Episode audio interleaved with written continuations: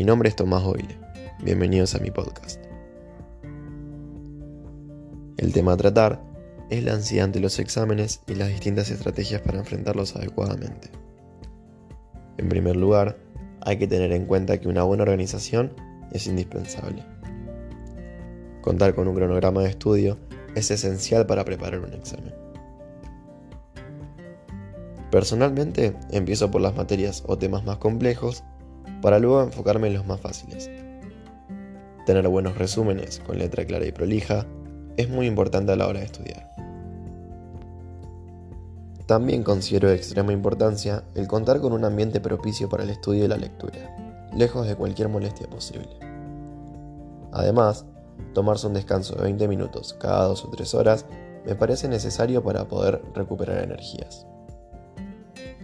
No hay que dejar de lado el tiempo de ocio y esparcimiento. Poder lograr un buen balance entre el estudio y la vida personal es crítico para llevar una vida universitaria placentera y fructífera. La organización, como mencioné anteriormente, es una herramienta imprescindible.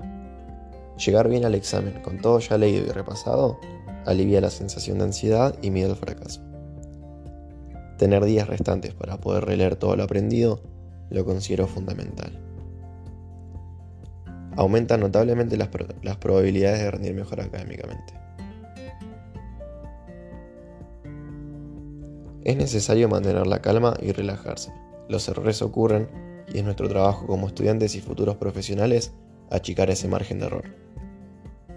Gracias por haber escuchado este podcast, espero haberlos ayudado.